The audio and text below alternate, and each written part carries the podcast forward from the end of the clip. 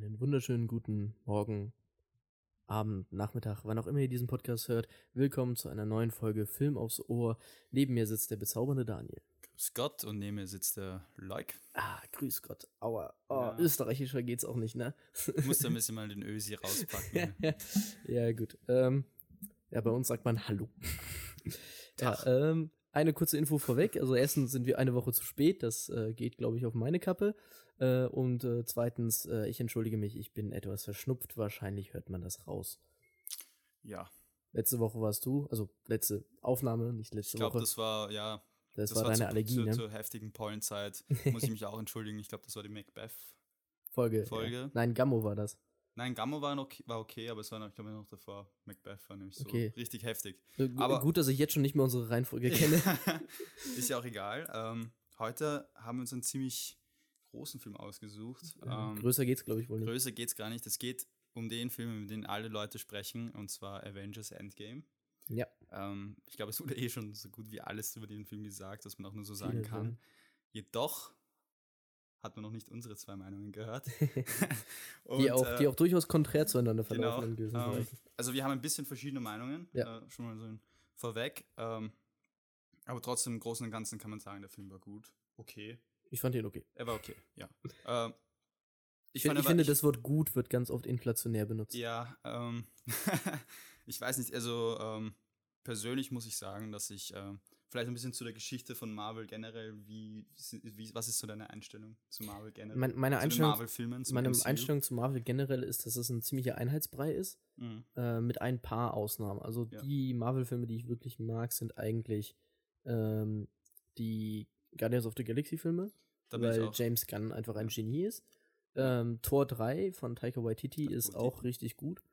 Ähm, und Infinity War fand ich äh, auch noch im oberen Bereich. Äh, ansonsten habe ich die meisten Filme gesehen, außer Ant-Man und äh, Captain Marvel. Genau, fehlt Aber mir auch. abgesehen Ja. von äh, dem Spider-Man-Film, der ganz cool war, sind das alle so Filme, die mich einfach nicht kratzen, die ich auch mal geschaut habe, Mhm. ähm, wo es immer wieder ein paar Sachen gab, die ich ganz cool fand. Ele Elemente, wie zum Beispiel in äh, Civil War gab es ein paar Elemente, die ich ganz cool fand. Mhm. Aber alles in allem ähm, geht das relativ viel an mir vorbei. Wie gesagt, Captain Ja. Marvel und, und den zweiten Ant-Man habe ich jetzt einfach, einfach nicht gesehen und trotzdem dann die Avengers-Filme geguckt und habe auch gemerkt, so, okay, man, man muss sie nicht unbedingt gucken, um alles zu kapieren. Und das Ja. sagt halt leider sehr viel über diese Filme aus. Ja. Ich, ich, ich kapiere, wer Captain Marvel ist und was, sie, was ihre Rolle in der Story von Endgame ist, ohne ihren Film gesehen zu haben. Ja. Und es zeigt halt auch, dass es, Aber, klar, den Film muss ich mir angucken, werde ich wahrscheinlich auch. Ähm, klar würde, würde, hätte das meine, meine Erfahrung von Endgame vielleicht noch bereichert, aber alles in allem sind die Filme einfach, einfach ein, ein ziemlicher Einheitsbrei, ein, ein gut, teilweise gut gefilmter, teilweise gut geschauspielter, in großen Teilen äh, produktionstechnisch wunderbar Mhm. anzusehende Einheitsbrei. Einheitsbrei, okay. Ähm, mir geht's fast genauso wie dir. Ich wäre sogar noch ein bisschen kritischer als du ähm, ähm, zum Thema gut gefilmt und so, aber ich möchte Ja. jetzt mal auch generell auf die Filme selbst eingehen. Und zwar bin ich ganz bei dir, dass Guardians of the Galaxy definitiv die zwei Filme sind. Ähm, Die auch ein bisschen Die ein mogeln bisschen- wegen der guten Musik, muss genau, man zugeben. ja, Sie die, mogeln die ein bisschen. über den Standard, den das MCU so etabliert hat, irgendwie drüber Ja. hinausgehen. Ähm, das liegt natürlich sehr stark an dem, ähm, an dem Drehbuch von James Gunn und auch sein, äh, seine Art, wie er Humor in, die, äh, in den Film äh, äh, rein. wie er, wie er vor allem Humor in der Charakterentwicklung äh, verankert. Genau, und weniger durch die Szenarien, sondern wirklich durch die von den Charakteren selbst, dass der Humor so flüssig und äh, mehr oder weniger natürlich rüberkommt. Das ist auch eine der Stärken, muss man sagen, in den MCU-Filmen, aber auch eine der Schwächen gleichzeitig, dass Ja. viele Filme ähm, die dramatischen Momente mit äh, Humor, irgendwie ziemlich dumpfen Humorszenen dann irgendwie äh, bereiten, finde ich fast. Ähm, aber trotzdem finde ich im Großen und Ganzen, dass die MCU-Filme doch eher etwas overrated sind. Ähm, Mhm. äh, und dass sich sehr viele Leute irgendwie zu sehr auf ähm, zu sehr diese, diese guten Momente, die dann doch immer wieder vorkommen, irgendwie ähm, als das bezeichnen, was äh, einen guten Film ausmacht. Und ich finde, da fehlt noch etwas bei den MCU-Filmen, dass vielleicht Filme wie äh, Christopher Nolan's The Dark Knight-Filme oder sogar Sam Raimi's Spider-Man-Filme äh, doch hatten. Da hat, Eine hatten, gewisse Tiefe. Die hatten eine gewisse Tiefe und auch etwas mehr zu sagen als ähm, bloßes ähm, Hin- und Her-Punchen. Absolut. Also Ja. Marvel ist definitiv äh, reiner Pop. Ja, Ähm, was ja prinzipiell nicht schlecht sein muss. Ja. Ich meine, wie gesagt, wir Gar beide nicht. schauen das auch und Ja. an einem verkaterten Sonntag schaue ich auch gerne mal Filme, die durchaus als Pop oder jetzt, das trifft ja nicht jetzt auf MCU-Filme zu, aber als, als trashig gelten könnten. Ja. Ich bin da, ich bin da durchaus ein. Freund davon, dass sowas existiert. Was ich halt immer schade finde, ist halt, wie du eben sagst, dass das Marvel MCU als äh, teilweise von Menschen als äh, das Beste, was das Medium zu bieten hat, das wahrgenommen Beste, wird. sogar Blockbuster-Kino zu bieten hat. Genau, Und, wo, wo da- es Alternativen gibt, überein. auch beim Blockbuster. Und ein Film muss, das habe ich schon immer gesagt, ein Film muss für mich ja nicht unbedingt immer die Tiefe von einem Dark Knight haben. Wie Ja. gesagt, wie schon mal, glaube ich, in einer Folge erwähnt, hm. ein John Wick hat nicht besonders viel Tiefe. Sie ist Mhm. da, wenn man wirklich danach gräbt, aber Ja. an sich der, ich- auf der primären Ebene noch äh, hat John Wick keine ja. Tiefe, aber ist trotzdem ein extrem interessanter Ja. Blockbuster. Was ich definitiv noch hinzufügen will, ist, dass äh, sowohl John Wick als auch die Dark Knight-Filme, ähm, obwohl sie, ähm, also Dark, Dark Knight ausgeschlossen, aber John Wick, obwohl er jetzt nicht viel zu sagen hat, äh, auf der Action-Ebene, finde ich, hat der Film auch von der Cinematography, also visuellen Ja. Ästhetik-Ebene, hat der Film einfach viel mehr zu bieten, Genau. auf einem niedrigen Budget, als die MCU-Filme insgesamt, finde ich. ja, absolut. Ähm, das liegt auch an dieser Standardisierung, dass die MCU-Filme haben, also immer alles auf den gleichen äh, Standard zu bringen, äh, sowohl Color Grading als auch Cinematography. Wobei bei- sich bei dem äh, Color Grading hier einiges Musik- verändert hat. Was sich definitiv verändert hat, äh, zu sehen, vor allem im, äh, in den Guardians of the Galaxy und Thor-Filmen, Ja. äh, in dem letzten Thor-Film von Taika Waititi. Genau. Und im Avengers. Avengers Infinity War zum Teil. Vor allem Ja. die Space-Szenen sind auf jeden Fall besser, aber die Wakanda-Szenen Ja. sind noch immer, haben noch immer diesen blöden betongrauen Ton, den ich so abgrundtief Ja. hasse. ähm, und ähm, Endgame auch äh, bei, den, bei den Szenen, die sich äh, auf, der, auf der Welt abspielen, also auf der normalen, äh, auf der normalen Erde. Ähm, aber ja, ähm, da gibt es eh ein großartiges Video von äh, Patrick H. Williams, der da ziemlich genau ins Detail reingeht und ich will auch Ja. nicht so viel drüber jetzt äh, sagen, außer dass ähm, mich das ziemlich stört, dass ein Comicbuchfilm aussehen muss, als wäre er durch drei, 30 verschiedene Grauentöne ge Als wäre gelaufen. als, als wär beim, Dru als wär beim Drucker die, die Farbe ausgegangen. genau, alles ich außer mein, schwarz. das ist doch das Schöne an einem Comicbuchfilm, dass diese, die Comics ja diese, diese Farbenfroheit irgendwie äh, so, also die- dass die aus den Seiten rauspoppen und äh, das fehlt mir sehr oft bei äh, den MCU-Filmen. Und ich finde, das hat Sam Raimi zum Beispiel großartig hinbekommen in den Spider-Man-Filmen, dass die Farben, dass die Ästhetik wirklich zu diesem zu diesen Comicbuch-Genre passt. Wobei auch da kann man es ja übertreiben. Es gibt diesen, Natürlich, ja. es gibt diesen einen Hulk-Film von, Eigentlich? genau? Ja. mit, der extrem viel mit Splitscreen arbeitet, um zu versuchen, wie ein Comicbuch ja, auszusehen. ja. Und das empfinde Aber ich wiederum als ein bisschen störend. Es ist, es ist ablenkend auf jeden Fall, aber ich finde trotzdem, dass Ang da so ein bisschen so sein etwas, etwas Eigenes gemacht hat und dass Ja. sich auch etwas von den äh, restlichen Comicbuchfilmen irgendwie ab, ähm, abspaltet. Und stimmt, ja. ähm, ja, es hat, ist halt ein komplett eigener Film. Also Hulk 2003 ist auf jeden Fall nicht gut, aber auf jeden Fall besser finde ich halt als Hulk 2008 mit Edward Norton, der ja, dieser typische Standard-Comicbuch, Comicbuch-Actionfilm ist, den, glaube ich, kein Schwein eigentlich wirklich kennt, außer die wirklichen Hardcore-Fans, die würden sich noch dran erinnern, aber die meisten würden zustimmen, dass der 2008er Film halt wirklich ähm, purer Durchschnitt ist. Ja. Aber gut, äh, genug über, ich glaube, das genug generelles, lass uns mal generell reingehen. ist, wir haben ziemlich viel über der äh, MCU generell gesagt. Das sind jetzt elf Jahre seit dem ersten MCU-Film. Was sehr beeindruckend ist, muss Muss man echt zugeben. beeindruckend. Generell das System, das sie aufgebaut haben, muss man sagen, ist lobenswert. Kevin Feige hat da wirklich etwas aufgebaut. Marketing-Genie. Das, ähm, genau, von, allein vom Marketing her ist das ähm, der pure Wahnsinn. Und viele Studios haben versucht, das äh, auch irgendwie abzukopieren, Und aber sind sind krachend gescheitert. tragisch dran gescheitert, ja. Äh, Und, und lernen auch nur teilweise aus Ja, ihren ja. Fehlern oder brauchen Ähm, sehr lange, um daraus zu Ja, lernen. und zum Beispiel DC eben äh, hat es Ja. dann auch schnell gelernt und versucht jetzt eher so diese eigenen Projekte zu starten, wie zum Beispiel Joker und Auf Suicide, den ich super gespannt Suicide. Squad, ähm, auch von James Gunn, was ich auch ähm, ziemlich feiere, dass das rauskommt. Ähm, und ja, Avengers Endgame, fangen wir an. Ja, lass uns, lass uns vielleicht einen Schritt zurückgehen, Ja. weil Endgame lässt sich ja, obwohl es ja so vermarktet wird, aber im Mhm. Prinzip ist ja Endgame der zweite Teil von Infinity War. Die beiden Teile Genau. Können nicht ohne den anderen existieren. Ähm, Ich würde also lass uns sagen, man könnte das als einen einzigen großen Film irgendwie sehen. also einen einzigen fünfstündigen Ultrafilm.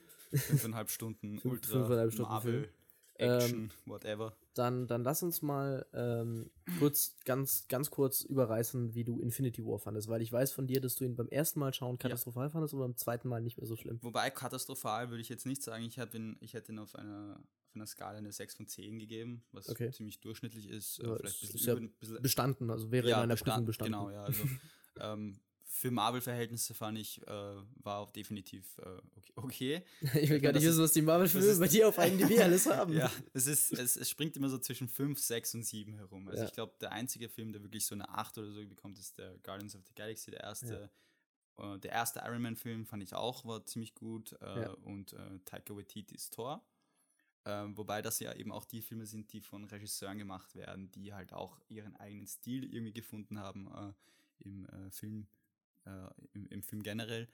Äh, und die Russo Brothers, mit denen hatte ich schon seit dem ersten Film, den sie für Marvel gemacht haben, The Winter Soldier, ein Problem. Mhm. Äh, eben wie vorhin angesprochen, die äh, auf der Ästhetikebene fand ich, das, fand ich, dass ihre Shaky Cam, ähm, graue Beton, äh, Filmweise etwas ablenkt. Ähm, und, Was ja oft damit ähm, begründet wird, dass Winter Soldier versucht, so ein gritty- Spy-Movie zu sein. Spy-Movie, aber Der, der ja ich- aber meiner Meinung das- nach ich- zumindest nicht so richtig erfolgreich Nein, ist. ich, ich setze das auch nicht gleich mit äh, einem Film schier zu machen irgendwie.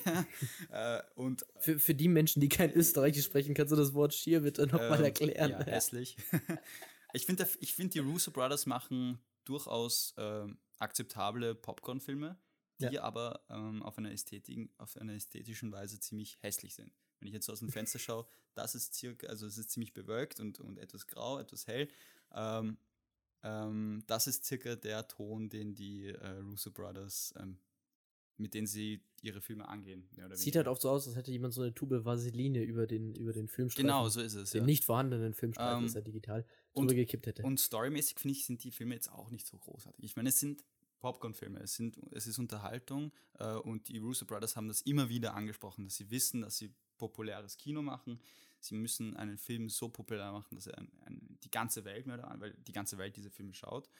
Ähm, und ähm, wie ich dann Infinity War gesehen habe, muss ich sagen, dass ein paar Entscheidungen drin waren. Jetzt äh, beim zweiten Rewatch, den ich äh, vor Avengers Endgame gemacht habe, da waren doch Entscheidungen drinnen, die ich doch ziemlich lobenswert fand. Ähm, vor, allem, vor allem das Ende. Also das Ende, finde ich, spielte eine große Rolle und eben Thanos, den ich ähm, von einer, ähm, von der Rolle, also wenn ich jetzt nur auf, auf den Charakter selbst äh, eingehe, finde ich, ist er ziemlich äh, gut gelungen, äh, ziemlich ähm, ausgefleischt und von Josh Brolin auch ähm, großartig gespielt, muss ich Es war vor allem verdammt clever, den Film Mhm. äh, so zu strukturieren, dass die, die klassische Heldenreise, und hier verweise ich auf Joseph Campbells Prinzip der Heldenreise, Mhm. ähm, dass der Film eigentlich Thanos Film ist. Ja. Dass er eigentlich der Hauptcharakter Ja. ist und er so die klassischen Ja. drei Akt Story Beats durchmacht Aha. und eigentlich die Helden, die man eben in den Let und Heldinnen, die man in den letzten äh, Jahren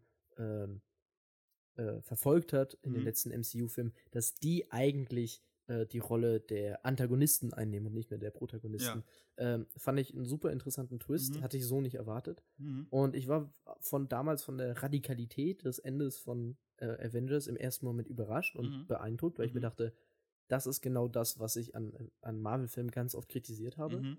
Konsequenzlosigkeit, äh, Mhm. kein Impact auf die weitere Story. Mhm. Eigentlich kannst du, wie vorhin daran, erwähnt, Filme überspringen und es ändert nichts am Charaktere großen Narrativ. Schon, äh, auf irgendwelchen Events wird dann schon so äh, gesagt, dass die nächsten Filme von den jeweiligen Superhelden schon in Produktion sind. Genau, Und das war auch viel von dieser Genau, Konsequenzlosigkeit. das war der weg, zweite ja. Moment. Äh, der zweite Moment war, also der erste Moment war bei mir, okay, wow, krass. Ja. Das ist echt konsequent. Die Helden gewinnen nicht am Ende. Mhm. Äh, ja. Womit ich zwar irgendwie gerechnet hatte, aber ich dachte eher, das läuft Ja. irgendwie auf was hinaus. Thanos kriegt die ersten drei Steine und die anderen dann erst im nächsten Film. Aber Ja. nee, er kriegt alle, er schafft das alle Mhm. äh, zu holen und im Prinzip gewinnt er.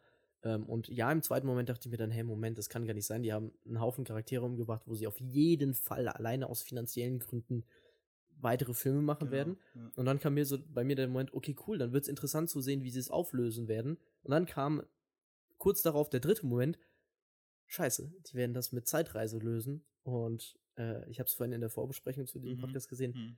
Ich bin nicht unbedingt der größte Fan von Zeitreise. Mhm. Und ich beende diesen, diesen Satz und dann können wir gleich in die Diskussion von Endgame einsteigen mit mein Lieblingsstroke aus Rick und Morty ist immer noch, oder einer meiner Lieblingsstroke ist immer noch, dass im Hintergrund in der Garage eine Kiste zu sehen ist, auf der Time Travel Stuff draufsteht, Ja. weil das ein inhärentes Prinzip ähm, der Autoren und Autorinnen ist, zu sagen, wir benutzen niemals Time Travel in unserer Story, Mhm. weil das ist nur verwirrend, führt nur zu, zu Problemen innerhalb des, der Narrativen, egal wie du versuchst es aufzuschlüsseln. Mhm. Und vor allem, es ist bis zu einem gewissen Grad, und ich überspitze jetzt extrem, äh, weil es gibt Time Travel Stories, die ich gut finde, aber ich überspitze extrem, es ist in gewisser Weise lazy. Mhm. Okay. Ähm, Und damit sind wir bei Endgame angekommen. damit sind wir bei Endgame angekommen. Das heißt, gibt es gar keine Filme äh, im Tr- Time-Travel-Genre mehr oder weniger, die du gut findest? Ähm, Doch, absolut. Also, Back to the Future, Be- oder klar, so? absolut. Ja, okay. ähm, ich mag Filme, die eine Story von vornherein um das Thema Zeitreisen herumbauen. Mhm. Äh, Looper ist ein super Beispiel von äh, Ryan Johnson. Ryan Johnson. Mhm. Ähm, und ähm, die Back to the Future Filme sind ein Paradebeispiel dafür, Ja. wie das wirklich gut gelingen kann. Da, das Problem, was ich immer habe, was ich auch zum Beispiel immer mit meinem Lieblings-Harry Potter Buch und Film, den dritten Teil, hatte, Mhm. ähm, ist auch da kommt Zeitreisen zur Geltung, ähm, ist, wenn du eine, eine Narrative aufgebaut hast. Und in dieser Narrative hast du Charaktere, die haben, äh, die haben Bedürfnisse, die haben ein Ziel, was sie erreichen wollen, Ja. und sie haben äh, Sachen, die im Weg stehen, also, also äh, Character Flaws oder, oder äh, Hindernisse oder Antagonisten, die ihnen im Weg stehen, um diese Ziele zu erfüllen. Und das sind die Dynamiken, mit denen du in jeder Story arbeitest. Es gibt Ja. keine Story auf der Welt, die nicht in irgendeiner Form mit solchen Dynamiken arbeitet. Ja. Und ich finde immer, Time Travel wird ganz oft, ob das in Endgame so ist oder nicht, können wir gleich besprechen, aber Time Mhm. Travel wird ganz oft als Opt-out-Lösung genommen von, verdammt, ich habe mich in eine Situation gefahren, ähm, wo meine Charaktere eigentlich verloren haben und eigentlich nichts mehr, nichts mehr, ähm, Keine Hoffnung haben. keine Hoffnung haben und dann den kommt Sieg, ja. out of nowhere kommt äh, Zeitreisen oder relativ out of Ja. nowhere. Wie gesagt, in Harry Potter wird es ja zum Mhm. Beispiel vorbereitet und wird Mhm. Vorstellungen betrieben, kommt relativ out of nowhere Zeitreisen und damit werden alle Probleme gelöst. Mhm. Äh, vielleicht stolpert man hier und da und reißt ein Raumzeitkontinuum auf oder so, Mhm. so, ein- so Späße. Aber alles in allem ist es total häufig, ähm, äh, finde ich es langweiliger, wie, zu, wie wenn man Charaktere hätte, die irgendwie Scheiße gebaut haben und dann diese, diese, ähm, diese Scheiße ausbaden müssen. Also Mhm. wirklich sich durchbeißen müssen durch die Konsequenzen. Ja. Und hier passiert wieder das Gleiche. Ähm, in Endgame kommt dieses Zeitreisen, es kommt nicht völlig unerwartet, es ist durchaus in Ant-Man's Ja. Storyline und so begründet und wird Ja. vorbereitet und alles schon Quantum gut. Realm. Und innerhalb der Welt macht das ja durchaus Sinn und schießt mich tot. Aber wo ich mir das angeschaut habe, dachte ich mir so, okay, gut, die werden jetzt, wo der Film angefangen hat, war bei mir, okay, die werden Zeitreisen. Ähm, die werden irgendwann einen Fehler beim Zeitreisen machen, äh, dann dafür ziemlich schnelle Lösung finden. Es kam dann eben mit diesen, mit diesen Quantenflüssigkeitsdingern, Gedöns auch irgendwie, Mhm. ja. Hm? ähm, und am Ende werden alle Leute zurückgeholt, es wird ein Happy End geben, aber ein paar Charaktere werden sterben. Ich hatte gedacht, dass alle aus dem Hauptcast, aus dem Original-Hauptcast der Avengers sterben. Äh, am Ende Uff. waren, waren es ja nur, in Anführungsstrichen, nur zwei, nämlich ähm, äh, Scarlett Johansons äh, Charakter, Genau. ähm, nein, heißt Black sie Scarlett Black Johansson? Widow. Black Widow. Ja. Heißt sie Scarlett Johansson? Scarlett Johansson. Oh, ich habe einen Namen richtig hingekriegt. Ja. Ich bin beeindruckt. äh, und äh, Iron Man. Ähm, aber alles in allem war es so, okay, ja, habe ich kommen sehen, fand, fand ich langweilig. Ähm, das, ein, das Einzige, was ich interessant fand, war, dass sie halt nicht diese fünf Jahre übersprungen haben. Hm. Und da bin ich jetzt gespannt. Äh, also diese fünf Jahre sind sozusagen nicht ungeschehen gemacht worden, sondern diese fünf Jahre, äh, wo die Hälfte der Population der Erde bzw. der Galaxis fehlt, äh, die werden nicht komplett zunichte gemacht. Weshalb ich sage, ich bin gespannt, wie sie in den nächsten Filmen mit diesem Fünf-Jahres-Gap umgehen. Oh, falls sie überhaupt damit umgehen. Falls sie es nicht mehr thematisieren, werde ich das als super lazy. Äh, Aber was meinst du jetzt genau? empfinden. Äh, f- fünf Millionen sind verschwunden? Also du meinst in der, in der Parallelwelt, in der anderen? nein, nein, ich meine, dass ähm, es ist ja nicht so, dass sie zurück an den Punkt reisen, bevor Thanos schnipst, Mhm. sondern Thanos hat geschnipst. Thanos äh, hat geschnipst und die Leute kehren sozusagen nach fünf Jahren zurück. Das heißt, die Menschen, die das Schnipsen überlebt haben, sind fünf Jahre älter als die Leute, die zu dem Zeitpunkt Ah, gestorben sind. Das wird, glaube ich, in, im, im neuen Spider-Man-Film irgendwie thematisiert, weil Ja, wird- manche Leute ja. schon aus der Schule draußen sind Genau. und die Leute dann äh, Genau, diese hab Ge- ich- Generation Gap. Genau, habe ich, so, hab ich, ja. auch, hab ich auch so mitbekommen Ja. und deswegen bin ich da gespannt drauf, wie das Ja. thematisiert wird. Aber Also, ich bleibe bei meinem Punkt, Mhm. wo, wo diese Plotline angefangen wurde in dem Film, dass sie es mit Zeitreisen lösen wollen.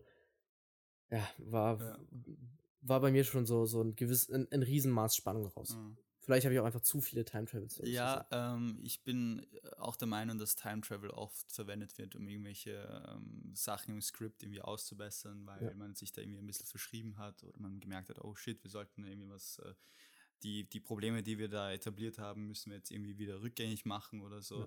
Ähm, allerdings finde ich, dass das bei Avengers Endgame ziemlich legitim ist, weil äh, im vorigen Teil äh, Doctor Strange diesen einen Moment hat, wo er durch diese ganzen Möglichkeiten durchschaut und sagt, es gibt eine einzige von, keine Ahnung wie viele, was schießt mich tot, Millionen, wie viele Millionen, irgendeine 14 random mit Millionenzahl. 14 Millionen äh, Möglichkeiten gibt es diese eine einzige Möglichkeit, äh, einzige, einzige, ein, kann auch nicht mehr, diese einzige Möglichkeit, äh, um ähm, äh, die Welt zu retten und alles Ja. wieder zurückzubringen, wie es vorher war. Und diese ein, eine Möglichkeit äh, beinhaltet auch eine Ratte, die auf dem, zur, zur, zur richtigen Zeit auf den richtigen Knopf drückt. ähm, und das ist eben wahrscheinlich auch die Möglichkeit, wo Time Travel die einzige Lösung ist, um wieder alle Leute zurückzubringen, mit eben der Hilfe von diesen Quantum, whatever, Ja. whatever Quantum, diese Pym Particles Ja. äh, von äh, Dr. Pym, das ist der Mentor von Ant-Man und äh, was auch immer. Ähm, Wie gesagt, ich- ich, Grundsätzlich- stimme, ich stimme dir auch zu, es Ja. kommt ja nicht aus dem Nichts. Ja. Das ist relativ gut vorbereitet worden.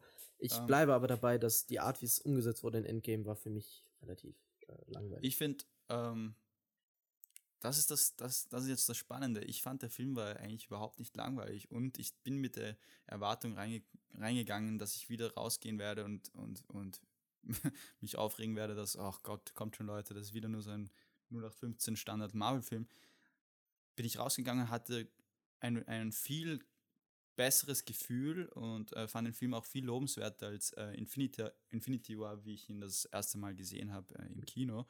Ähm, ich bin damit eigentlich einen ziemlich guten Bauchgefühl rausgegangen und, und, und musste sagen, dass ich äh, diese drei Stunden eigentlich ganz äh, unterhaltsam fand. Und Sie gingen auf jeden ich, Fall schnell ich rum. Bin auch nicht Sie mit dieser Erwartung, ja, ich bin auch nicht mit dieser Erwartung reingegangen, so, okay, ähm, lass, lass es einfach auf dich zukommen, schau mal, wie es sein wird. Ähm, und ähm, wenn es dir gefällt, ist es auch nicht so schlimm.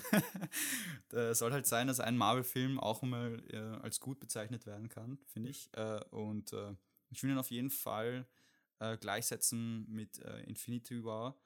Ähm, natürlich gab es noch immer diese Momente, die wo, wo, meine, wo ich meine Augen verdrehen musste, wo ich, mir, wo ich sagen musste, ah, das musste echt nicht wieder sein. Amerikas Arsch. Amerikas Arsch, äh, Tor, Tor-Joke wurde ein bisschen zu lang So rausgezögert. lange. Am Anfang war er cool und Am, am Anfang, ich musste auch sagen, dass ich ihn ziemlich feierhaft fand, was sie mit Tor gemacht haben. Äh, ganz im Gegensatz zu den Fans, die da überhaupt nicht meiner Meinung sind. Ja. ähm, Ich fand die Lebowski-Reference ganz viele, cool. viele References, was ich auch immer lustig finde. Äh, Ja. Ein bisschen easy auch, mich auf diese Seite zu bekommen, äh, wenn Ja, einfach nur irgendwelche random Filme anspricht. mi- Aber mich, mich würde mal eine Statistik interessieren, wie viele Zuschauer und Zuschauerinnen von, von Filme, Endgame ja, äh, den Lebowski-Joke von Anfang ja. an äh, gepeilt haben. Ja. Ich würde behaupten, es sind wahrscheinlich nur so 30, 40 Prozent. ja wenn es, überhaupt. Ist, es ist natürlich auch für eine ganz andere Crowd gemacht, als wir sie sind. Ähm, Absolut.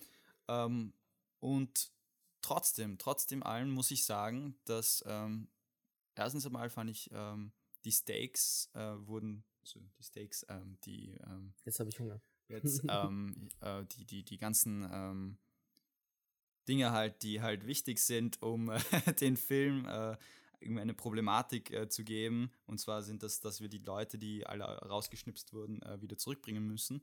Ähm, fand ich das ganz cool, wie sie das äh, mit diesem Fünf-Jahres-Sprung äh, gemacht haben, Dass äh, davor eben Thanos äh, geköpft wurde. Was ich auch für einen, für einen Marvel-Disney-Film eigentlich ziemlich äh, brisant fand. Irgendwie. Das war tatsächlich was, womit ich Ja. überhaupt nicht gerechnet habe. ich habe damit dass- gar nicht gerechnet. Dass Thanos so, so früh stirbt. Ja, vor allem auf so eine ziemlich brutale Weise. Und, Ja. ähm, es wurde auch grundsätzlich viel, äh, viel mehr Gewalt, finde ich, gezeigt als in den anderen Disney-Filmen. Und sie sind trotzdem mit diesem äh, PG-13-Rating weg äh, davongekommen. Gerade noch so, ja. ähm, auch lobenswert fand ich äh, der Tod, äh, die eine Szene eben, wo was vielleicht ein großer Plotpoint ist äh, im Film, äh, dass Black Widow sich eben sacrificed. Ja. Ähm, damit habe ich äh, deswegen nicht gerechnet, weil eben schon von äh, Marvel dieser Black Widow-Film irgendwie announced wurde. Ja. Ähm, und ich habe dann nicht dann da gesessen und dachte mir, oh, das ist eigentlich eine ziemlich äh, riskante Entscheidung, die sie da gemacht haben. Auch wie sich das dann im, im Vor allem Endeffekt einen, raus... einen, einen ihrer einzigen äh, weiblichen Weiblichen Charaktere einfach so ja. raufgehen zu lassen. Da Ja. kommen wir auch noch mal gleich drauf zu sprechen. Ja, genau, da gibt es einen richtigen Moment, mit dem du dich Ja, dann ja, noch weiter. äh, ausragen kannst. Ähm, außerdem fand ich auch gut äh, die eine, um wieder zurückzukommen auf den äh, Punkt, den ich vorher gemacht habe, dass eben die Russo Brothers immer wieder diesen Shaky Cam-Stil äh, verwenden mit den Quick Cuts, ähm, der von den Bourne-Filmen irgendwie entstanden ist. Ähm, fand ich tatsächlich eine der besten Action-Szenen in ganzen Marvel-Filmen, äh, in der ganzen Marvel-Geschichte, die, äh, es bis jetzt gibt.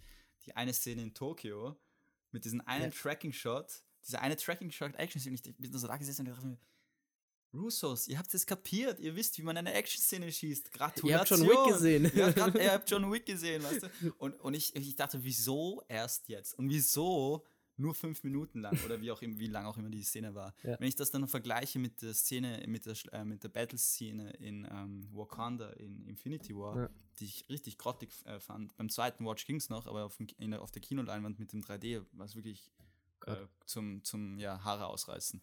Ähm, und das gleiche Problem hatte ich auch mit Civil War. Ich fand, der Film war grottenschlecht äh, ähm, gefilmt.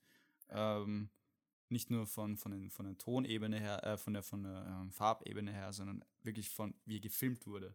Eben mit diesen Shaky Cam und Quick Cuts, die mich total aus dem Film reißen. Und ich Wo an der Flughafenszene hast du auch einen Tracking-Shot. Am Anfang, wo sie gegen äh, die Flughafenszene ist äh, gut, aber da kommt eben wieder dieser, diese Farblook. Farbmischung da, Ja. dazu, die ich Vor allem war die Kulisse so ekelhaft groß. fand. Die, die, die Kulisse war auch einfach gar nichts. Sie hat mir gar nichts gegeben. Ähm, und zum Schluss, ähm, ja, ich habe wirklich Gänsehaut bekommen bei dem Moment, wo die Portals sich geöffnet haben und es dann zu diesem Ja, ich. Herr der, Ring, Herr der Ringe Level äh, Battle gekommen ist. Ich Ja, war, ich wobei- war, ich wobei, war echt ich überrascht. Äh, das, Hier- hier ich ich fand das anmerken. Eigentlich alles schon- ziemlich unterhaltsam. Also, wo, de, wo dieser Moment kam, wo die Portals geöffnet haben und sich diese Ja. zwei Armeen gegenüberstanden, musste ich sagen, geil. ja, es war Also geil. rieses, Es riesen. CGI-Gewetter, aber geil. Ja, es ist. Dann, aber wenn du jetzt gerade einen Vergleich zu Herr der Ringe machst, dann lädst du mich auch zu meinem, zu meinem größten Kritikpunkt an Ja. dieser Battle-Sequenz ein. Ähm, sie hat, finde ich, kei- diese, diese letzte Battle-Sequenz, diese letzte halbe Stunde, Mhm. hat für mich eine relativ schlecht gelungene Dramaturgie. Ich sag gleich warum. Mhm, mhm. Und äh, was bei Herr der Ringe eben nicht so ist, ähm, sie hat keine besonders gute Geografie. Ja. Vergleich zu Herr der Ringe, äh, zu, zu äh, Return of the King, äh, Rückkehr des Königs, ähm, mit äh, Minas Tirith. Ist ja eine ähnliche Situation. Du hast die Kavallerie, die auftaucht und äh, den, den sozusagen äh, den Moment rettet, den Tag rettet.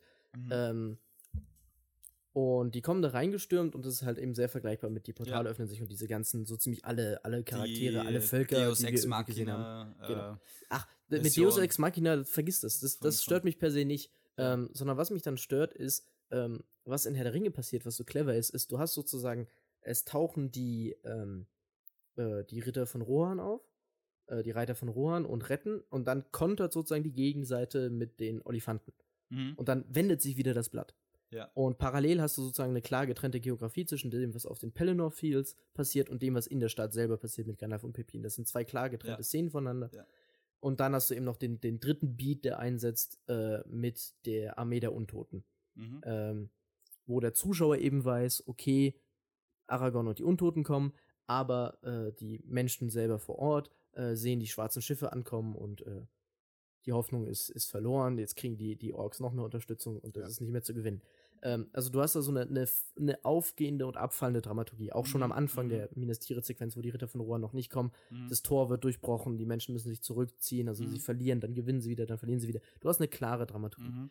Äh, die findest du, hatte ich in, diesem, in dieser letzten Sequenz nicht. Und auch hier wieder dasselbe wie bei der Wakanda-Sache. Bis auf Thanos hast du halt so einen, so einen Einheitsbrei an, an, an, an dunklen CGI-Monstern, die alles zerfetzen, was ich schon immer langweilig fand. Mhm. bei, bei, den, bei den Orks in Helms Klamm hast du wenigstens ein, äh, ein, ein interessantes Kostümdesign. Hier hast du halt einen Haufen CGI-Monster. Ja, aber, aber da muss man auch sagen, also und ich, ich kann es gar nicht vorstellen, dass ich mich auf die Seite von Avengers äh, begehe, aber es ist äh, wirklich so, dass ja natürlich auch sehr viel CG in Lord of the Rings Ja, natürlich. Aber und bei den Orks äh, ist es auch der Fall, wenn du dir jetzt anschaust. Äh, die totalen, ja. die, äh, allein nein, nicht sogar nicht gar nicht die totale, sondern die Szene, wo die Reiter wirklich auf die Armee zustürmen. Ja. Da ist ja wirklich diese eine Sequenz, wo die Kamera raus äh, sich irgendwie so ähm, animationstechnisch so rauszieht und man sieht Ja. ja, wie das ähm, Pferde sind, die tatsächlich reiten, aber alle Orks, die umgestoßen werden, sind alle.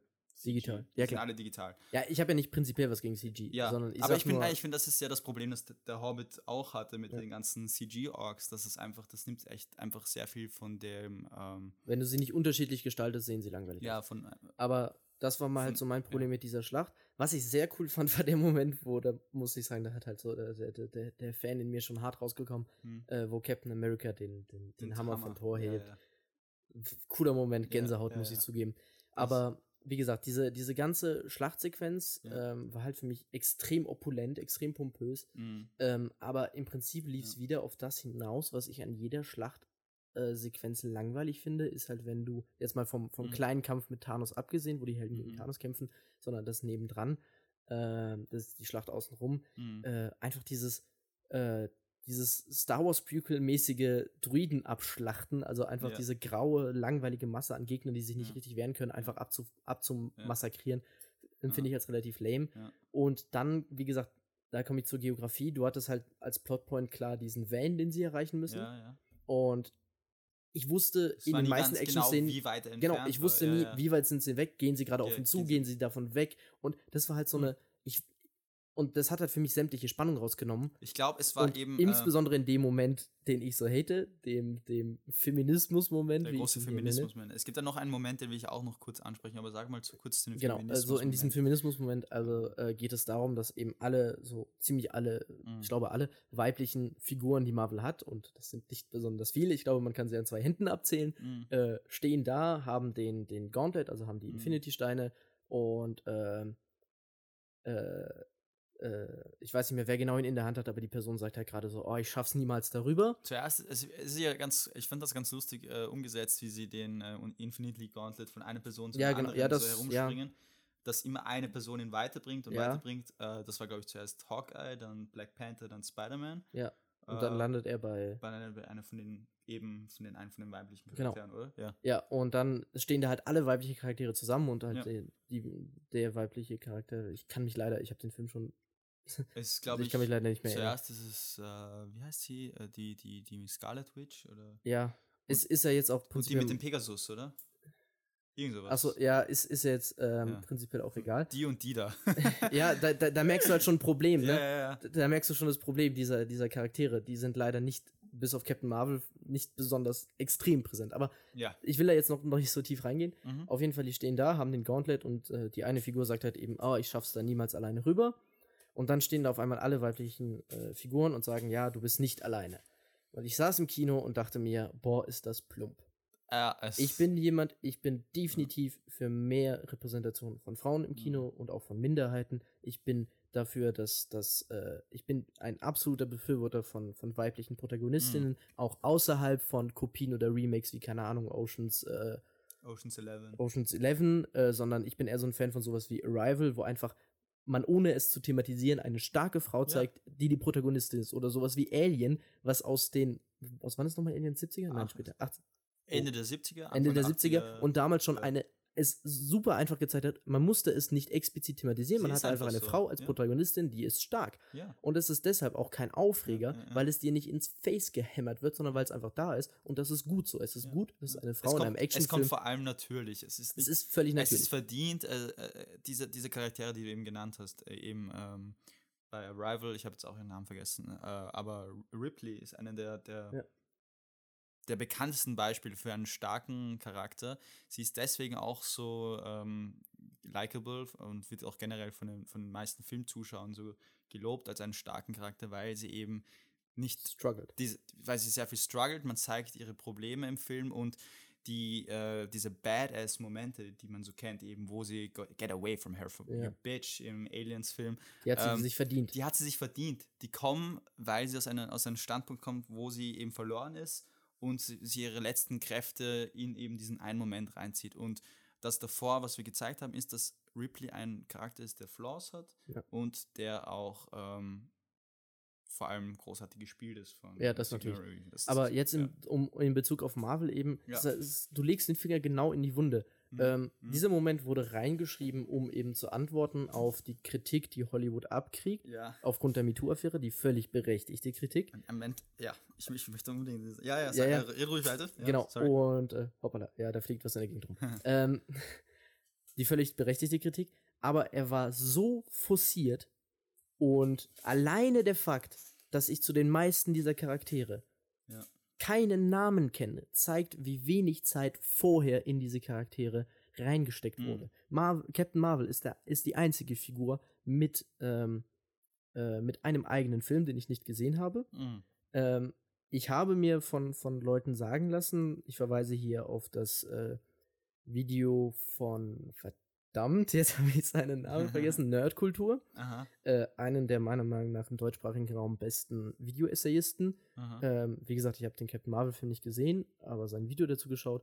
Und ähm, seine These ist sozusagen, dass der Film äh, in sich eigentlich sexistisch ist, weil, und das trifft das, was du Mhm. mit Ripley gesagt hast, weil ganz oft männliche Autoren, die es nicht verstehen, weibliche Figuren zu schreiben, ähm, einfach sagen, okay, um ein, eine Geschichte zu schreiben, in der die Frau nicht die Damsel in Distress ist, sondern wirklich ein interessanter Charakter ist, mache ich sie einfach unendlich powerful. Genau. Das Problem ist, so funktioniert Storytelling nicht. So entstehen keiner Mary. Mary Sues. Ich weiß nicht, ob du den. ob Genau, wobei ich finde den. Begriff Mary Sue höchst problematisch. Den würde ich nicht verwenden, weil es gibt leider, Ma- der Mary Sue-Begriff wird oft ru äh, rumgeworfen äh, und es gibt keinen äh, Begriff äh, Ich finde aber, für, das, für das männliche Pendant dazu. Und das finde ich, deswegen finde ich den Begriff Ah, von ich Mary finde Sue eben Mary. Sues werden auch für überaus starke äh, männliche Charaktere verwendet. Also im, im äh, Filmbereich, äh, äh, Filmdiskursbereich wird das tatsächlich für beide Geschlechter Ja, verwendet. ja, trotzdem. Aber, find, ähm, aber auch das finde ich, find- problematisch. Ich finde, ich als find, ich Begriff. find, Mary Sues ist deswegen ein guter Begriff, weil er das eigentlich ganz gut zusammenfasst, wenn man das jetzt einfach so plump daher sagen will. Und ich möchte, äh, ich würde schon sagen, dass Ma Captain Marvel jetzt aus dem, aus der Information, die ich von Avengers Endgame habe, weil ich wie du nicht Captain Marvel gesehen habe, ähm, fand ich der Film, äh, fand ich, fand ich Captain Marvel als Charakter in dem Film komplett überflüssig und komplett schlecht geschrieben. Und er hatte auch keine andere. Gut gespielt, aber schlecht geschrieben. Gut gespielt, fandest du? Ja, also die Szenen, also ich finde, äh, die Schauspielerin hat sehr viel Charisma in den Charakteren. Ich fand eben, sie hat genau das Gegenteil davon. Echt? Sie hat einfach die, durchgehend die gleiche Mimik und äh, diese, keine Ahnung, So. Gleichgültigkeit hat sie mir irgendwie mehr gezeigt. Äh, komplett das Gegenteil, was Scarlett Johansson und äh, Scarlet Witch, äh, beide fand ich, äh, hatten da schon ein bisschen mehr äh, auch Problem, äh, Proble Charakterprobleme, die sie irgendwie im Film gezeigt haben. Ja. Eben Scarlet Witch, die ihren, ihren Freund, äh, ihren Boyfriend, würde ich sagen, äh, Vision, ja. Vision verloren hat und Scarlett, die halt, äh, sorry, Scarlett sage ich schon, äh, Black Widow meine ich, Black die Widow, Scarlett halt, äh, Johansson, ja, durchaus verwirrend, ja. Mehr, mehr, mehr oder weniger ihr, ihr ganzes Team verloren hat und äh, auch ganz allein auf dieser Basis ist, hat Captain Marvel von der Information, die ich im Film hatte, nichts dergleichen. Die hatte einfach absolut gar nichts, außer dass sie eben der stärkste, unter Anführungsstriche, stärkste Avenger äh, ist. S- Stärkste Superheld wird auch immer gehypt, aber im Endeffekt war sie nichts, an, nichts anderes als ein Deus Ex Machina im letzten Moment, weil Ja. sie den ganzen Film gefehlt hat, um dann noch daherzukommen und das, äh, und das äh, böse große Raumschiff zu, zu, zu zerstören äh, und alle zu retten. Äh, warum hat sie das nicht von Anfang an gemacht? Warum war sie nicht da? Es Man ist weiß es genauso, in, Es gab ist eine genauso Ausrede, langweilig, sie wie wenn Super, andere, ja, genau, sie äh, musste auf andere Planeten, genau, sie musste auf andere Planeten irgendwelche Erdbeben beheben. Mein Gott, okay, wow. Äh, es gibt ein Problem hier auf Erde, wo bist du? Äh, wir brauchen dich. Ähm, man hat es ja auch dann gleich in der Anfangssequenz gezeigt, äh, wie Thanos mehr oder weniger von ihr allein äh, fertig gemacht wird. Gut, da, hat sie, da hatte dann nicht äh, diese fette Rüstung, Mhm. aber äh, es ist trotzdem, es wird trotzdem irgendwie etabliert, dass Captain Marvel eine gewisse Stärke hat, die für, die für das Team essentiell ist. Und sie Die, sie- die, müsste sie, die, eigentlich- sie ja durch, die sie ja auch durchaus haben kann. ja, Das, Aber das Problem, das Problem was wir haben, ist ja ja. nicht, dass, wir ein, dass hier eine Frau ist, die stärker ist als die Männer. Nein, das ist überhaupt nicht Überhaupt Problem. nicht. Nein, das ist ganz. Sorry, falls das jetzt darüber gekommen ist. Ja, das wollte ich nur noch mal- Ich, noch ich mal spreche da wirklich nur über, die, über den Charakter selbst, der in Avengers End- Endgame zu sehen ist. Warum bekommt dieser Charakter einen eigenen Film und fehlt dann äh, und wird dann als der wichtigste Avenger, der äh, die Avengers irgendwie äh, retten wird, äh, so gehypt? Äh, es wird ein eigener Film gemacht und dann fehlt er mehr oder weniger, dann fehlt sie mehr oder weniger 90% des Films. Ja. Nur um im Endeffekt dann eigentlich so eine, so eine letzte Rettungs, äh, ein Rett Rettungseinsatz zu sein, der halt, ja. Ja.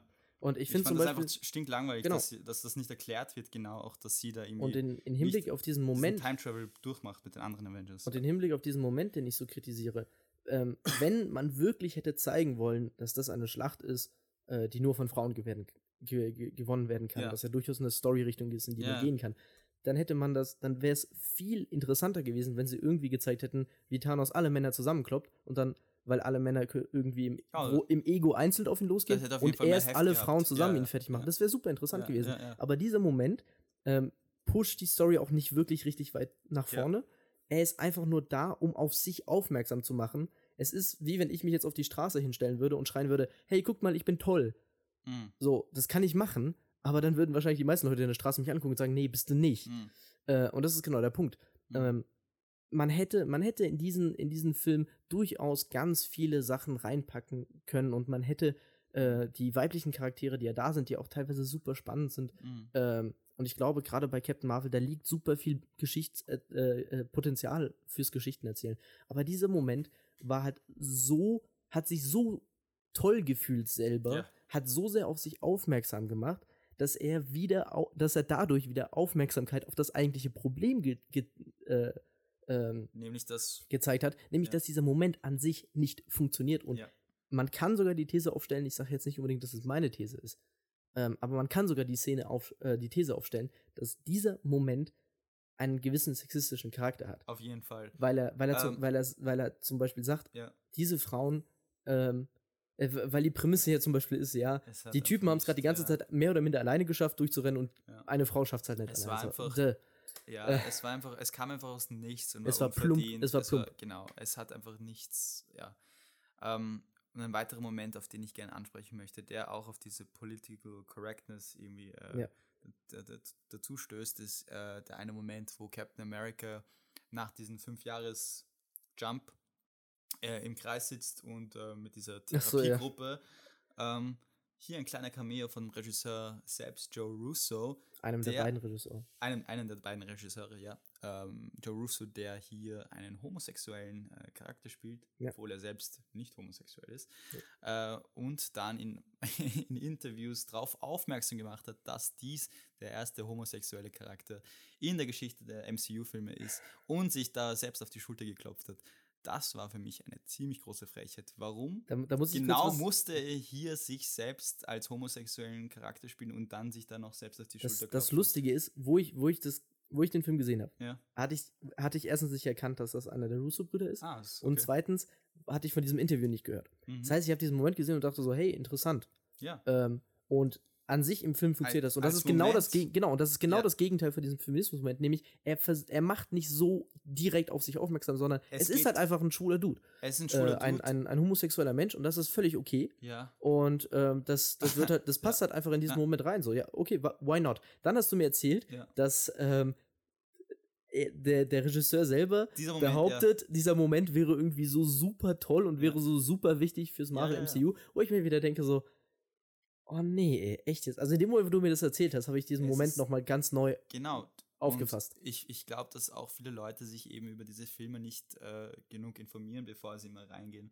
Es ist natürlich ein komplett unwichtiger Moment, im Großen und Ganzen, würde ich jetzt sagen. Für die Geschichte in Für die Marvel, Geschichte des Films, ja. für die Geschichte des Films in, in Sachen Repräsent Repräsentation würde ich jetzt auch behaupten, dass es ein, ein Moment ist, der ähm, eigentlich unwichtig ist, weil dieser, diese Person wird von einem heterosexuellen Charak äh, Mann gespielt und nicht von einer, auch wenn es eine kleine Rolle ist, hätte dieser, dieser Charakter ganz logischerweise von einem homosexuellen Mann gespielt Ja, wobei das finde ich jetzt gar nicht so wichtig. Also ich verstehe, was du meinst, aber Aber wenn man sich da schon so lobt, dass das endlich mal. Ja, äh, so das, gesehen, ja. Wenn du es von diesem Standpunkt her betrachtest, finde ich das äh, jetzt eine Frechheit, obwohl ich die Russo Brothers im Großen und Ganzen als voll korrekte Dudes sehe. Ich habe auch nichts gegen sie persönlich. Ich werde nur was gegen ihre Filme machen, aber come on. Das, Es gibt, es wenn gibt du dich da schon so aufspielst, dann mach's wenigstens irgendwie so, dass es halt signifikant ist. ist. Ja. Es, es gibt dieses wunderbare, dieses wunderbare Sprichwort in der LGBTQ Plus Community. Mhm. Äh, bad representation is worse than no Und representation. genau das war eigentlich auch mehr oder weniger mein, also mit dem Punkt, den ich machen wollte. Ich verstehe voll, ich verstehe aber auch ähm, Leute, die sich aufregen, dass, dass ähm, immer mehr Leute in Hollywood denken, dass ähm, ja, weil, weil du das gerade gesagt hast mit den, ähm, es ist natürlich nicht schlimm, wenn heterosexuelle Leute Homosexuelle spielen. Das ist ja auch Genauso wie Teil des. Teil des Schauspielens. Aber Robert Downey Jr. hat das auch großartig in Tropic Thunder gemacht, dass er einen schwarzen äh, Mann gespielt hat und dafür Oscar nominiert wurde, was ich auch für eine Mhm. eigentlich als okay, weil es auch einen satirischen Ton hatte.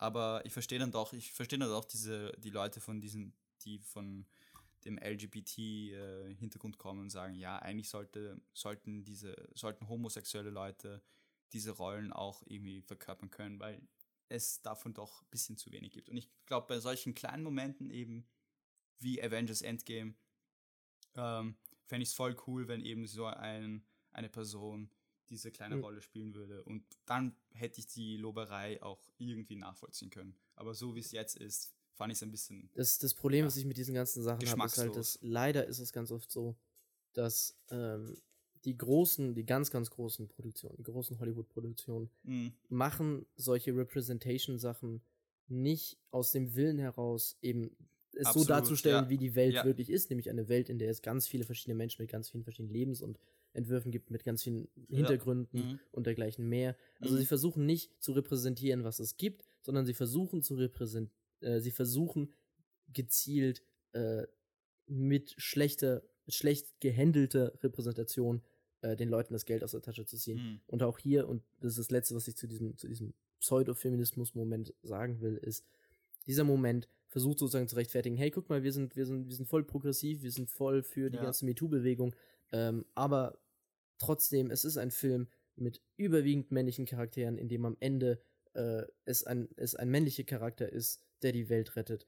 Und das ist ja per se, kann das ja durchaus erzählt werden. Es wurde Ja. halt schon in den letzten 100 Jahren andauernd erzählt, wie, wie weiße Männer die Welt retten. ist, ja. Ähm, ich hätte zum Beispiel interessant gefunden, vielleicht widersprechen wir dir, aber ich hätte es interessant gefunden, wenn, wie gesagt, alle weißen Männer vielleicht scheitern oder alle Männer scheitern und dann ist es doch eine Frau, die am Ende die Welt retten muss. Das wäre auf jeden Fall konsequenter gewesen Ja. und feministischer als dieser Pseudomoment. Absolut. Ähm, ja, ich finde, ich bin da ganz deiner Meinung. Ich fand, der Moment war einfach cringe. Aber. Ähm, ja, wie gesagt, ich saß im Kino und musste die Augen verdrehen. ja, nein, es ist also ein typischer Augen und ein guter Freund von mir hat das dann auch gesagt. ähm, so bereite ich schon mal darauf vor, dass dieser Moment dich äh, ziemlich zum, ich? zum, Cringen, zum Cringen bringen wird. Ja, äh, mir ist dann im Endeffekt ist er mir nicht so arg aufgefallen wie Okay. dir, weil ich da sehr im Battle selbst involviert war. Ja. Ähm, zum Thema Geografie ähm, habe ich ist mir weniger, weniger, weniger aufgefallen. Äh, ich fand, es hat ziemlich Sinn ergeben, wo die Le äh, Leute gerade lokali Okay. lokalisiert waren. Ähm, aber was mich doch sehr gestört hat, ist, dass, dass das kommt in vielen eher schlechteren Filmen vor, will ich jetzt fast sagen, äh, wenn Leute im Battle sind und sich zwei Charaktere wie äh, in dem Film Tony und to äh, Tony Stark und äh, Spider-Man sich treffen, eine kurze Umarmung haben und, rund, und rund, rundherum passiert natürlich ein Battle, das soll man Ja, nicht klar. vergessen. Aber in der Szene, wo sie sich gerade, also in dem Shots, in den, in den Shots, wo sie sich gerade äh, unterhalten, passiert gerade gar nichts im Hintergrund. Es ist komplett still, die zwei reden, als wäre gerade nichts, als hätten sie gerade einen kleinen äh, Tee-Talk. Äh, Und das ich- nimmt halt, finde ich, die ganze sowas. Spannung Das raus. nimmt einfach so viel raus. Weißt du, ich war gerade voll in dem Moment, äh, Avengers Assemble, sagt Captain America. Sie rennen auf sich zu. Pures Chaos. Echt geil.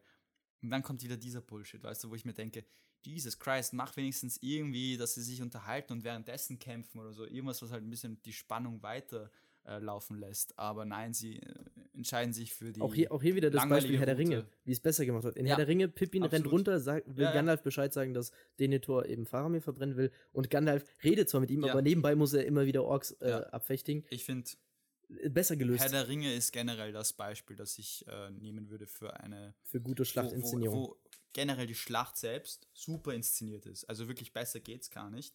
Ja. Und selbst in dieser Schlacht äh, passiert eine Narrative, die auch Sinn ergibt Genau. und wo man ganz genau weiß, was die, äh, was die, ähm, was die Stakes sind. Wieder, ich, mir fällt einfach das Wort nicht ein auf Deutsch. Ähm, ähm, aber ähm, ja, im Großen und Ganzen war, der, war, der, war die Battle-Sequenz in äh, Avengers Endgame doch äh, für mich zufrieden, also stellend. Und wie war das Ende für dich von Endgame? Das, Das Ende- Gesamtende? Das Also Tony Gesamtende fand ich äh, sweet, also bittersweet, würde ich jetzt mal sagen. So wie. Also das, was Tyrion- Game of Thrones nicht Tyrion, geschafft was hat. Tyrion gesagt hat, was Game of Thrones sein wird, fand ich. Nicht Tyrion, George R. R. Martin.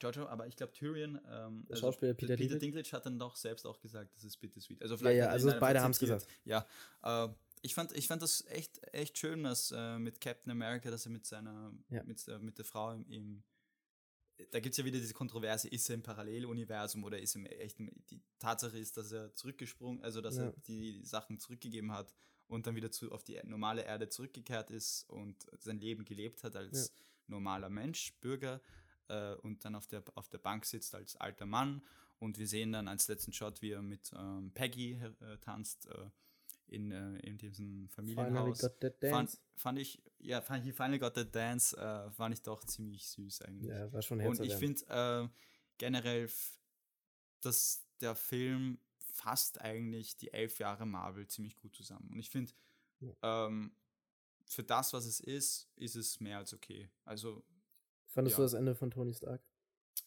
einer von Tony Stark fand ich auch ganz gut eigentlich. Ja. Auch Bin, das- ich bin gespannt, welche Rolle seine Tochter ich war sogar haben überrascht. Ich war sogar überrascht, dass sie tatsächlich die letzte Sequenz, wo alle bei der Beerdigung sind, äh, nicht mit irgendwie Schauspielern an anderen Locations per Greenscreen gefilmt haben, sondern die waren wirklich alle am Set und haben dann diesen wunderbaren Tracking-Shot Ja, cool. von vom Steg rauf zum Haus. Das war echt gut äh, auch gemacht, finde ich. Ja. Ja, Also es gab cool. dann doch so diese einen ein, vereinzelte Momente, wo ich sagen musste, das ist tatsächlich gutes Filmemachen. Also da ist auch äh, Emotion dabei. Ja.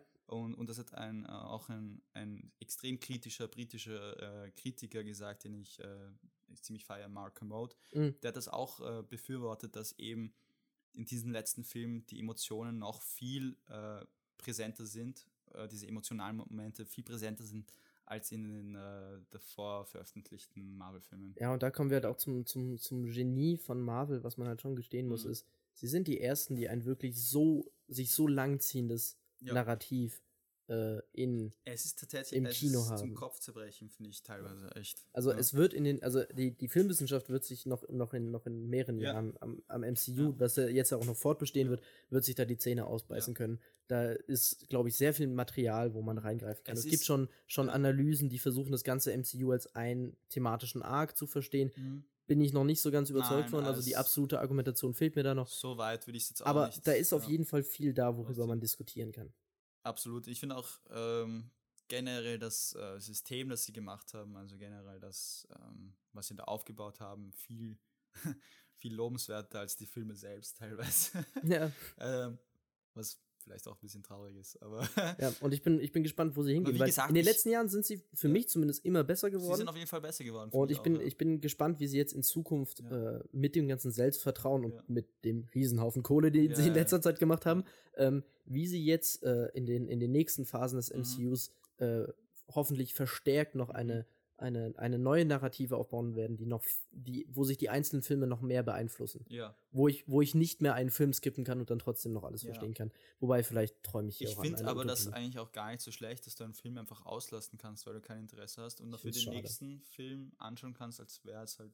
Ich finde es schade. Ich mag, ich mag auch, auch hier nehme ich wieder das Paradebeispiel Herr der Ringe. ja. Bei Herr der Ringe, wenn du den zweiten Teil überspringst, dann äh, fehlt dir ein Na riesen gut, Haufen aber das ist ja auch eine, ich finde, das ist ja auch eine, die Avengers-Filme sind ja auch nicht wirklich vergleichbar mit, das sind ja eigentlich mehr oder weniger Franchises in einem riesen Franchise drinnen. Ja, okay. Genauso wie ja. die Thor-Filme ein, eine Franchise Okay, sind, sind die Avengers-Filme eine eigene Franchise. Von Ja, dem gut. her finde ich es Ja, hast du recht. ganz gut, dass man nicht, hätte ich jetzt Captain Marvel sehen müssen, wäre das für mich echt schade gewesen, weil ich echt kein Interesse an diesem Film hatte.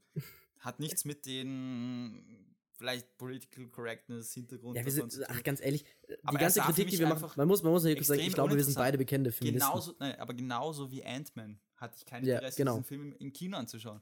Ähm, das hat nichts mit irgendwas mit der Hauptdarstellerin oder Ja. so zu tun. Er sah für mich einfach uninteressant aus. Ja. Und Avengers Endgame, da lag vielleicht, es hat auch sicher sehr viel mit dem Hype um diesen Ja, Film natürlich. rum zu tun. Und es ist der Abschluss, alle reden davon. äh, ich, also ich glaube, als, als jemand, der Filmwissenschaft studiert, kommst du nicht drum rum. Du kommst es ist, nicht es ist ein, ein, ein massives Und wie mediales gesagt, ich habe kulturelle ich hab mich dann auch nicht schlecht gefühlt, den Film gesehen zu haben, sondern ich hatte wirklich äh, mit diesen drei Stunden, die für mich ziemlich schnell vergangen sind, Ja. auch echt viel Spaß äh, dabei. Und ich finde, bei so einer Art von Film ist das das Wichtigste, eigentlich.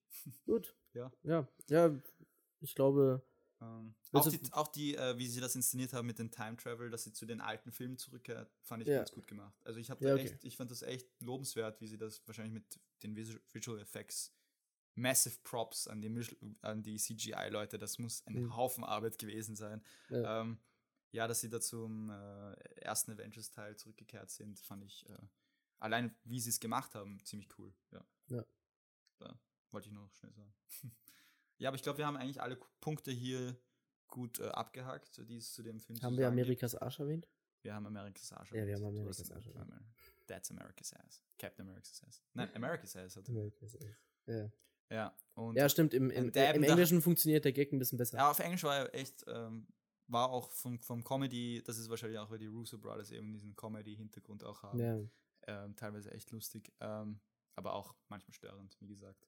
Aber Ähm, das, das ist vielleicht noch eine letzte Sache, die ich sagen Mhm. will. Zum Beispiel der, der äh, Captain America gegen Captain America Fight, der war eben super shaky cam und super cutty. das war Der eben, war hart eklig anzuschauen. das war aber, das lag wahrscheinlich auch daran, dass man das irgendwie mit den äh, Double halt und, und dem CG Jetzt da haben sie in Logan aber besser gelöst. verdecken mussten. In Logan haben sie es, ah ja, das stimmt, ja. Das haben Aha. sie krank gemacht, ja. Ja.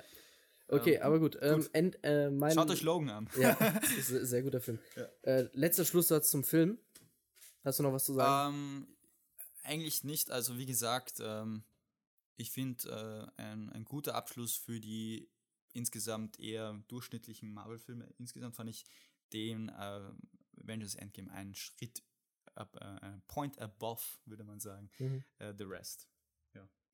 Wir schauen so viele englische Filme. ja. Ähm, ich kann echt nur noch. ja, Englisch ich glaube, mein. Abschlusssatz ist, wie gesagt, ich fand Infinity War besser. Ich Mhm. finde schade, dass er halt mit Endgame im Kopf Mhm. funktioniert das Ende von Infinity War leider nicht mehr. Mhm. Zumindest nicht mehr so gut. Aber du kannst ihn eigentlich als einen eigenen Film anschauen. Ja, natürlich. Äh, Werde ich auch. Ja. Ähm, aber das finde ich ein bisschen schade, dass halt die, Mhm. die Drastik und die, die, die Radikalität von Infinity, Mhm. von Infinity Wars Ende, Mhm. äh, sag das mal schnell dreimal hintereinander, ähm, ein bisschen rausgenommen wird. Und alles in allem fand ich es, äh, glaube ich, bei den Marvel-Filmen würde ich es eher so im oberen Mittelfeld äh, in Mhm. meinem Marvel-Ranking. Wie gesagt, ich fand, der Film hatte einfach mehr emotionale Höhepunkte als Infinity War, wo ich den Infinity War einfach mehr als äh, guten, äh, überdurchschnittlichen Actionfilm gesehen habe. Den Und- Film habe ich dann doch mehr als ein, als ein, Ja. über, ein, ein durchschnittliches Drama mit Action gesehen. Und Ja. de- deshalb fand ich ihn äh, auch auf einer filmischen Weise irgendwie riskanter, würde ich sagen. Ja, mein, mein letzter Satz dazu ist halt noch, äh, ich werde auf jeden Fall im MCU Robbie Downey Jr. vermissen. Oh ja. Und ich bin super gespannt auf Guardians of the Galaxy. Galaxy 3. mit, mit Thor. Mit Thor. Das wird echt cool. mit, mit, ja. mit Thor in Fett. Das und wird Fett. witzig. Oder wird irgendwie auf Peter Quills Level. Oh, die zwei sind so genial. die, die miteinander. zwei haben eine super Die Chemistry, die, das beiden ist Chris's. Die beste Entscheidung, die sie eigentlich machen Ja. konnten am Ende. Ganz ehrlich, Ja. da, da bin ich. Also jetzt ist mein. Ticket für, für Guardians of the Galaxy 3 auf jeden Super Fall schon safe, gekauft. Sie haben James Gunn wieder an Bord, Ja. sie haben jetzt Thor hinzugefügt. Das auch Wird geil. echt lobenswert ist, dass sie James Gunn wieder zurückhaben. Da bin ich echt proud. Ja. Good Job, Disney. Ja, Ihr habt es richtige gecheckt, ihr habt es gerafft. Na Gut, Aber ähm, dann willst du noch ankündigen, welchen Film wir nächste Woche? Und wir, ja, der Podcast kommt wieder nächste Woche. Diesmal aber wirklich nächste Woche. Und Ja. zwar schauen wir uns morgen einen äh, kleinen Film namens John Wick 3 an. Oh, ich bin so gespannt. Ähm, ich kann es nicht mehr warten. Ja, ähm, und das Riesen-Fanboy. das wird dann auch unsere nächste Folge sein. Ja. Also schaltet auf jeden Fall ein. Äh, wir freuen uns auf euch und äh, bis zum nächsten Mal. Ja, ciao. Ciao.